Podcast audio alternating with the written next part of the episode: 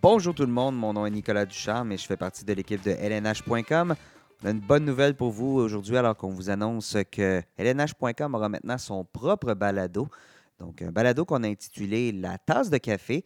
Un hommage là, à tous ces défenseurs qui en ont pris une après avoir fait face à un attaquant très habile. Donc, quelques fois par mois, on va parler avec vous euh, de nos studios de Montréal.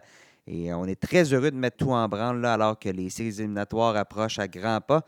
Donc, un printemps qui s'annonce particulièrement actif, autant pour euh, ben, possiblement le Canadien de Montréal, mais aussi partout dans la Ligue nationale. Nos journalistes Robert Laflamme et Guillaume Lepage qui vont être sur le terrain pour s'entretenir avec nous jusqu'à la conquête de la Coupe Stanley.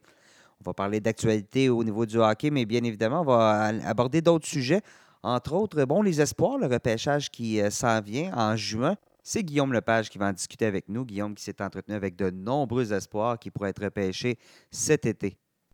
Pour les poolers, eh bien, vous allez être bien servis puisque Sébastien Deschambault, Hugues Marcel et moi, on va discuter bon, de poules. On le sait, il y en a des annuels, mais il y en a des hebdomadaires, des quotidiens. Donc, quelle stratégie aborder, quels joueurs surveiller, c'est ce qu'on va vous faire découvrir.